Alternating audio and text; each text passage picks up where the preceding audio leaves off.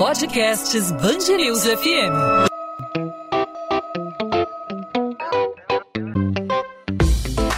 Dois às 20, com Maurício Bastos e Luana Bernardes. Coordenadores da Fundação Oswaldo Cruz envolvidos no novo polo de testagem de Covid-19 no Complexo da Maré, na zona norte do Rio, alertam que o aumento do número de casos se apresenta como um problema de proporções gravíssimas pois pode produzir um colapso, principalmente na atenção primária, diferentemente do que ocorreu nas primeiras ondas de Covid-19, quando o sistema hospitalar foi o mais atingido. O novo ponto de testagem no conjunto de favelas é uma parceria da Fiocruz com a Prefeitura do Rio e também prevê o atendimento de pessoas com sintomas gripais por meio da telemedicina. Essa iniciativa faz parte de uma estratégia de proteção da base do sistema de saúde, que está numa etapa de reorganização diante dos impactos que foram produzidos pela nova variante variante Ômicron. O serviço funciona de segunda a sexta-feira, das 8 da manhã às 4 da tarde e aos sábados, de 8 da manhã até meio-dia. Para falar sobre esse assunto, hoje a gente conversa com o Hermano Castro, pesquisador da Fiocruz e um dos coordenadores do projeto. Hermano, seja bem-vindo ao podcast 2 às 20, tudo bem? Tudo bom. É um prazer falar com vocês, com quem está nos ouvindo. Hermano, é, a gente vê aí hoje uma mudança da dinâmica da pandemia, né? A pandemia ainda está aí com um número de casos muito maior do que o número de casos registrados, por exemplo, é, em janeiro do ano passado, mas de uma forma muito menos letal. Você pode falar sobre a mudança da dinâmica do, do sistema hospitalar, do sistema de saúde, é, não só aqui no Rio de Janeiro, mas em diferentes partes do país e do mundo até, a gente está aprendendo a lidar com isso, né? É, essa nova variante, ela tem uma mudança na estrutura né, do vírus, ela, ela muda e torna-se menos letal, né, porém mais transmissível. Então, só para a gente ter uma ideia, no pico que nós tivemos de número de casos diagnosticados por dia no município do Rio de Janeiro, foi mais ou menos agosto, setembro de 2020, eram em torno de 2 mil casos por dia. Nós atingimos já na cidade do Rio de Janeiro, uh, em janeiro, 20 mil casos. Então, assim, 10 vezes maior o número de casos diários, diagnosticados diariamente, isso em tempo real, que era exatamente nos polos, é, comparado com o ano passado, com agosto do, de 2020. Porém, com a letalidade menor, mas nem por isso deixar de ser tão grave, porque nós tínhamos uma capacidade de mais ou menos 1.600 internados no ano passado, nós atingimos quase mil esse ano já, porque como a amostragem de casos é muito maior, mesmo sendo menos letal, com percentual menor, mas em números absolutos acaba impactando também o sistema hospitalar. Mas o maior impacto se deu exatamente na atenção primária, né, com esse volume de gente buscando o diagnóstico, é um direito né, de cada cidadão buscando o diagnóstico. Isso está no Brasil inteiro, o Brasil continua subindo, alguns estados começam a entrar num platô, pelo menos diminuindo, o caso do Rio de Janeiro começa a reduzir, mas estamos em torno de 14 mil casos ainda é, de diagnósticos diários. Essa Ômicron mudou muito né, o, o perfil epidemiológico da doença, a gente não sabe como é que está o futuro, daí essas incertezas, o futuro, se essa Ômicron será aquela que vai ficar dominante por muito tempo, ou se teremos outra variante no processo, né? A gente tem visto essa já é a, quarta, né? Com impacto tão exuberante. Tivemos a gama, a alfa e agora a delta e agora a ômicron. Então, se ela se mantiver com esse padrão, é possível que com o pico e mais um platô e a descida a gente consiga controlar. Além, da, além da, da, da, dessa questão da, da agressividade do vírus, né, ser menos letal e mais transmissível, teve a vacinação. Eu acho que o Brasil é um dos países que atingiu uma vacinação acima de 70%, é, e isso também trouxe uma proteção. O que a gente tem visto é que mais de 90% dos casos graves são exatamente aqueles não vacinados, né? ou com vacinação incompleta. Então, isso também foi um fator importante aqui no país ter acelerado a vacinação. Irmão, a gente está acompanhando aí essa, essa, essa corrida da população aos postos de saúde, os novos pontos de testagem, inclusive no início né, da volta com tudo da, da pandemia e, a, e, a, e os casos crescentes da variante Ômicron, né, foram montados inclusive é, tendas fora de postos de saúde para que as pessoas pudessem é, fazer seus testes, para poder receber o atendimento. E no auge da pandemia, a gente lembra que foi uma corrida contra o tempo a, a construção de hospitais de campanha dedicados para para o atendimento a, a, essas pessoas, né, estruturas é, temporárias com unidades de tratamento intensivo para receber pacientes em estados graves. Algumas unidades de saúde foram dedicadas exclusivamente para a Covid-19 em vários municípios por todo o Brasil. É, você acha que desmobilizar esses hospitais de campanha, por exemplo, e essas unidades aqui no Rio, o Ronaldo Gazola era exclusivo para pacientes de Covid-19, não foi uma estratégia um pouco precipitada, levando em conta que a gente ainda está vivendo um momento de pandemia que só baixou, mas voltou com tudo, desmobilizar essas estruturas para a Covid-19 é, nesse, nesse momento de pandemia, é, sem contar com o que viria pela frente, foi algo precipitado? Olha, é, tem dois aspectos nisso aí. Houve verdadeiramente uma mudança no padrão da doença. Então, o que antes era um investimento necessário é, em respirador, em UTI, em contratar pessoal para rede hospitalar, porque era um número enorme de pessoas que adoeciam e entravam na gravidade. Vamos lembrar que ali não tinha vacina, né? Nesse período, no, no, no, primeiro ano da pandemia. Vamos lembrar que a vacina só entra no segundo ano da pandemia, aqui no Brasil só em janeiro de 2020. Então, no primeiro ano, foi necessário e importante nesses né, hospitais de campanha aumentar muito o número de leitos, porque era uma, era uma doença grave e que levava muitas pessoas a uma gravidade ao óbito e necessidade de respirador. A gente lembra da tragédia que foi em Manaus a, a falta de respiradores e de oxigênio, exatamente porque é um vírus que, que prejudica essa parte respiratória e diminui a oxigenação. Então era importante ter oxigênio ali. Esse, esse perfil foi mudando, porque com a vacina sendo introduzida em janeiro, embora ainda muito lentamente no Brasil, a gente só atinge níveis é, melhores já no segundo semestre, mas já começa a mudar o perfil, já começa a reduzir a hospitalização. E a gente começa a perceber que a hospitalização era mais para aqueles não vacinados. Então, assim, uma estratégia de ter uma reserva hospitalar é importante, mas não desmobilizar tudo. A gente sempre, é, a gente sempre disse isso na Fiocruz, tem que manter um padrão é, de reserva capaz de atender uma nova demanda, de uma nova onda. Né? A gente sempre acompanha as ondas que aparecem na Europa e é um, e é um fato, começa pela Europa e vem depois para as Américas, normalmente. Isso tem sido a história do vírus no, no, no, no planeta. E agora, com essa Ômicron, a, a, a ideia de ter grandes hospitais não foi mais necessário, porque era apenas abrir novos leitos e precisou abrir, a gente viu que atingimos já quase 800 internados e teve que abrir novos leitos, né, que já estavam sendo é, retirados da rede de Covid e teve que retomar. Então, assim, é, um, é uma questão da gestão, ter os gestores e as autoridades terem clareza dos momentos epidemiológicos. Não pode nem retirar tudo, porque a pandemia ela não acabou, e a gente está vendo isso. Tem que manter uma reserva de leitos, sempre necessário, mas dentro de uma medida em que também possa atender outras doenças. Então, nós tivemos é, leitos de UTI que foram revertidos para outras patologias, mas sempre mantendo uma reserva.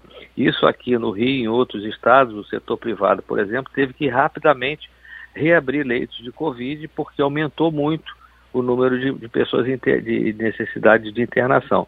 Agora, com muito menos gravidade, não, não precisava de tanto respirador, menos leitos de UTI, mas necessário, às vezes, a internação para poder você controlar a doença desse paciente.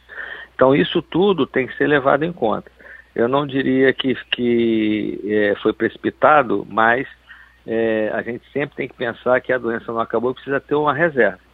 Então, tem que ter uma gestão que possa levar em consideração essas incertezas. Então, não pode simplesmente é, zerar o número de leitos de Covid, achando que está como aconteceu, o número de mortes em vários estados em dezembro reduziu, caiu para zero. Você tinha é, ninguém na fila, né? já não precisava mais de leitos, mas tem que ter uma reserva. Enquanto a pandemia não foi embora, ou pelo menos enquanto a gente não tiver um controle mais eficaz e com mais certezas sobre a pandemia, certamente a gente vai ter que ter é, reservas aí, tanto hospitalares quanto de UTI, e também o reforço na atenção primária em saúde, que é o que mais chamou atenção agora. Eu acho que cada vez mais a gente vai precisar investir na atenção primária em saúde para poder orientar bem a população, para vacinar, porque é a atenção primária em saúde que vacina, e também fazer o teste, fazer o diagnóstico. Os testes agora precisou sair de dentro da, das unidades e colocar um polo, ou do lado, um polo próximo, para exatamente desafogar ah, nesse momento dessa pandemia da Ômicron, para que a gente pudesse fazer o diagnóstico e, naqueles casos mais severos, encaminhar para a UPA. Isso deu muito resultado. Para vocês terem uma ideia, é, num único dia onde nós atendemos num polo, no polo do, do alemão, por exemplo, ainda não tínhamos o polo da Fiocruz. É, em 600 testes, só duas pessoas foram encaminhadas para uma UPA. Nos nossos polos que começaram há mais ou menos 15 dias, dentro da comunidade de Manguinhos, nós é, só encaminhamos um caso de todos os que procuraram o polo, mais de 300 pessoas, e só um foi necessário é, de um, foi, necess, foi necessário encaminhar para uma unidade de pronto atendimento. E assim mesmo não era nenhum caso de Covid grave, era, era uma pessoa que tinha uma outra patologia que precisava ter uma atenção imediata na UPA. Então, é, essa estratégia é fundamental agora, para esse momento de uma pandemia em que a transmissão é muito elevada, em que a gravidade é menor, você tem que tirar essa pressão de, de dentro da unidade para poder atender outras pessoas, fazer o diagnóstico e orientar a quarentena, orientar a vacinação para quem não vacinou, vacinar se tiver negativo, se tiver positivo tem que esperar o período de 30 dias, mas é, orientar principalmente a quarentena. Isso a gente chama atenção porque muitas vezes, como os sintomas às vezes são muito leves, a tendência da pessoa é relaxar, é, é continuar circulando, muitos têm problema de pressão do trabalho, principalmente do trabalhador, do, do, do patrão, de como não está grave, acha que deve trabalhar, não, não funciona assim. Nós temos que pensar que precisamos, nesse momento, cortar a transmissão. E cortar a transmissão, seja no sintomático leve ou no assintomático, aquele que não tem nenhum sintoma, ele deve ficar em casa por pelo menos sete dias. É a única forma que tem de reduzir. E isso, essa orientação, tanto está dando certo que também está reduzindo está tá diminuindo. Agora, a nossa preocupação nesse momento, eu falei que nós chegamos a 20 mil. Então, podemos já estamos em 14 mil. No pico do ano passado, nós tivemos 2 mil casos por dia. Nós temos que reduzir para menos do que isso, para você dizer que realmente controlamos a pandemia do ônibus. Não adianta permanecer 10 mil, 8 mil durante muito tempo, porque significa que as estratégias de quarentena, de controle da pandemia, não estão sendo boas. A ideia é que a gente possa cortar e reduzir é, drasticamente a transmissão. Para isso, evitar aglomerações, né, atividades com aglomerações e ah, o uso de máscara, álcool gel, todas aquelas medidas sanitárias elas estão muito presentes para que a gente possa reduzir a transmissão do óbito nesse momento. Uma iniciativa desse polo no Complexo da Maré é o atendimento, teleatendimento, né, de pacientes que estão com suspeita de Covid ou estão com sintomas gripais. Pode falar um pouquinho sobre essa iniciativa e é uma tendência, né, não só para durante a pandemia, mas depois também. Sim, então, o, esses pacientes, eu, eu, tinha dito que nós mandamos um caso para a UPA, é o caso mais severo, que aí a enfermagem, o médico avalia precisa de uma investigação mais imediata e presencial. Mas na maioria dos casos é orientação. Ou mesmo que precise de um atendimento médico, muitas vezes para desafogar o sistema, você utiliza exatamente a ferramenta da telemedicina, né, da telesaúde. E isso tem dado muito certo, porque é, uma, é fácil, é através de um WhatsApp, a pessoa entra em contato. No caso da maré, por exemplo, você tem cabine, se a pessoa não tiver é, o, o, acesso à tecnologia, ela vai para uma cabine, tem um notebook, ela entra em contato com o médico dentro daquela cabine, ela faz a consulta ali, tem toda a orientação, tem medicação, você faz prescrição digital hoje autorizado pelo Conselho Federal de Medicina.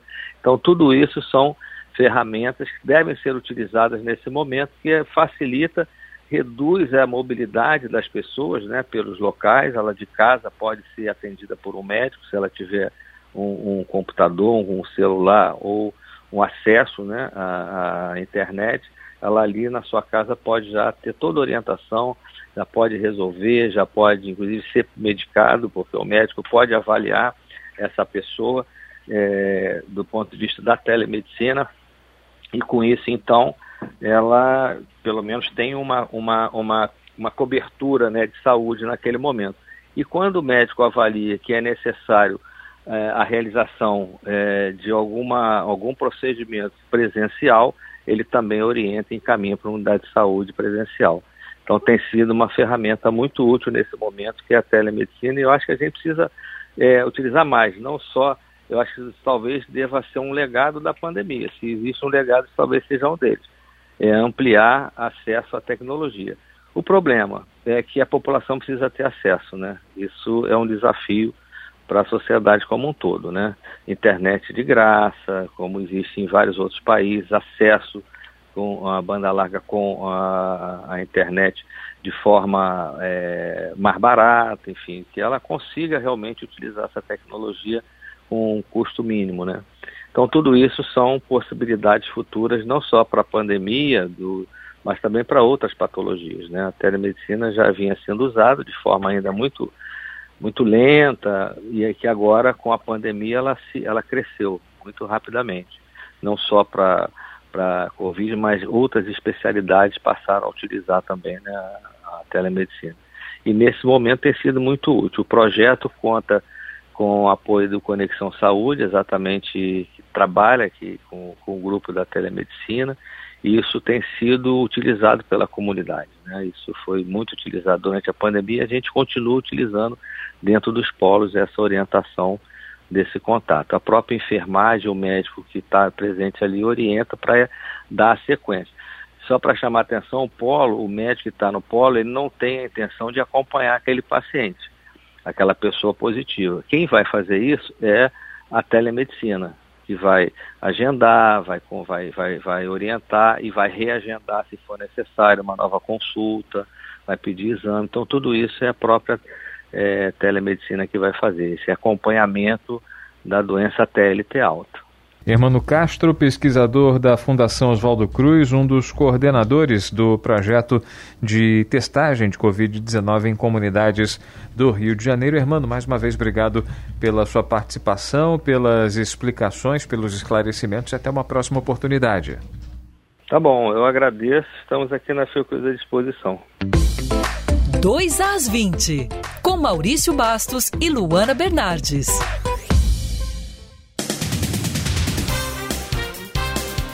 A Justiça do Rio decreta a prisão temporária de cinco dias dos três homens presos por envolvimento no espancamento que provocou a morte do ajudante de cozinha congolês Moise Kabangabe em um quiosque na Barra da Tijuca, zona oeste do Rio. Segundo familiares, a vítima foi agredida depois de cobrar o pagamento de diárias atrasadas. Segundo o delegado Henrique Damasceno, responsável pelas investigações, as pessoas que participaram das agressões não trabalham no quiosque. O dono do estabelecimento disse que não conhece os agressores, que estava em casa no momento do crime e que não havia dívidas a serem pagas a Moise. Após a Polícia Civil promover trocas no comando de 24 delegacias, as investigações sobre o assassinato da vereadora Marielle Franco e do motorista Anderson Gomes vão ser lideradas por um novo delegado.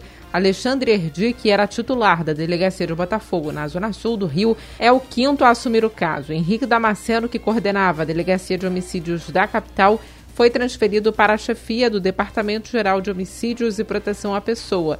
Antes também foram responsáveis pelas investigações os delegados Giniton Lajos, Daniel Rosa e Moisés Santana. Um dia após um jovem de 18 anos ser baleado na cabeça ao entrar por engano com a mãe na comunidade Cidade Alta, na zona norte do Rio, uma operação da Polícia Militar na região provocou tiroteio e o fechamento de 11 estações de trem da Supervia por mais de uma hora no horário de pico. Caio Douglas Nascimento estava no carro com a mãe quando foi atingido. Alexandra Nascimento disse que ouviu um tiro e se assustou.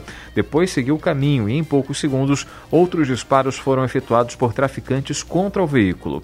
Caio está internado em estado de saúde muito grave no Hospital Estadual Getúlio Vargas. O jovem foi operado e permanece sedado enquanto se recupera. Os médicos informaram que ele perdeu muito sangue e pode ter sequelas. A mãe dele não ficou ferida. Durante a operação policial desta quarta, apenas um criminoso foi preso e uma arma foi apreendida. O Colégio Pedro II decide manter o modelo de ensino híbrido devido ao aumento aumento de casos de Covid-19 provocados pela variante Ômicron. A medida foi acordada durante uma reunião do Conselho Superior realizada nesta quarta-feira. Um novo encontro foi marcado para o dia 25 de fevereiro, quando será feita uma nova análise das condições sanitárias. O plano de retorno aprovado em dezembro do ano passado previa o retorno pleno das atividades presenciais a partir da próxima segunda-feira caso a situação epidemiológica se mantivesse em níveis favoráveis, o que não aconteceu. No dia de Iemanjá, uma operação da Polícia Federal na zona portuária do Rio impediu que os devotos entregassem oferendas no Pier Mauá nesta quarta-feira. Os presentes haviam sido levados por dois carros, um da Prefeitura do Rio, outro da Guarda Municipal, até a Praça 15, onde foram colocados na Bahia. O cortejo acontece há 100 anos, mas no ano passado a tradicional procissão não foi realizada devido à pandemia. Sobre a ação que impediu a entrega entrega das oferendas, a Polícia Federal informou em nota que os fiéis estavam em área restrita e de segurança de navios e instalações portuárias. A PF também alegou que no momento havia uma operação de desembarque de carga sensível, com grande mobilização de órgãos federais e estaduais. 2 às 20. Podcast 2 às 20 vai ficando por aqui. Hoje falando mais uma vez sobre pandemia, sobre testagem, a nossa realidade, né? Tentando se adaptar aí de acordo com as diferentes ondas de Covid-19. Felizmente, essa onda que a gente está vivendo, preocupante, claro, mas menos letal que outras vivenciadas antes da vacina, né, Maurício? É isso, preocupa os pesquisadores em saúde. Hoje a gente conversou com o representante da Fundação Oswaldo Cruz, que alerta para a necessidade do aumento da rede eh, de saúde, da rede básica de atendimento, para que as pessoas procurem para que não haja um inchaço eh, e um bloqueio, um congestionamento de pessoas eh, no sentido de buscar socorro médico. Assim que apresentam os primeiros sintomas, eh, diferentemente do auge da pandemia, no início da pandemia também, quando as pessoas contraíam Covid-19 e ocupavam leitos de UTI quartos de UTI, leitos de enfermaria, né, ocupavam o sistema hospitalar. Agora a corrida dos pacientes de Covid-19 não é para estruturas que demandam cuidado mais grave, mas é para estruturas que necessitam aí de, por exemplo, fazer testes, fazer exames. A Covid-19 está mobilizando outro setor da saúde pública nesse momento e o pesquisador da Fiocruz, o Hermano Castro, falou sobre a necessidade eh, do atendimento básico ser reforçado nesse momento. Podcast 2 às 20 fica por aqui. A gente volta nessa quinta-feira e, claro, contando com a sua participação, com a sua sugestão, com as suas críticas, os seus comentários. Participe com a gente. Fique à vontade para mandar a sua mensagem. Comigo você fala no Instagram, no arroba Maurício Bastos Rádio. Com você, Luana. Comigo pelo Instagram também, Bernardes Underline Luana, Luana com dois N's, onde eu falo sobre a coluna de literatura aqui da Band News FM do Rio e também sobre as minhas leituras. É isso. A gente volta nessa quinta-feira contando sempre com a sua audiência, com a sua participação participação. Tem também os perfis da Band News FM para você interagir com a gente no Instagram também, no Facebook, no Twitter. Temos o nosso canal no YouTube. O endereço é Band News FM Rio. A gente volta nessa quinta. Tchau, Lona. Tchau, tchau, Maurício. Até lá.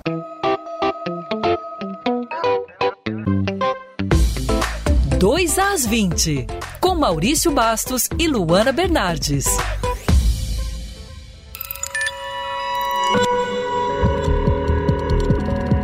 Podcasts Bangerils FM.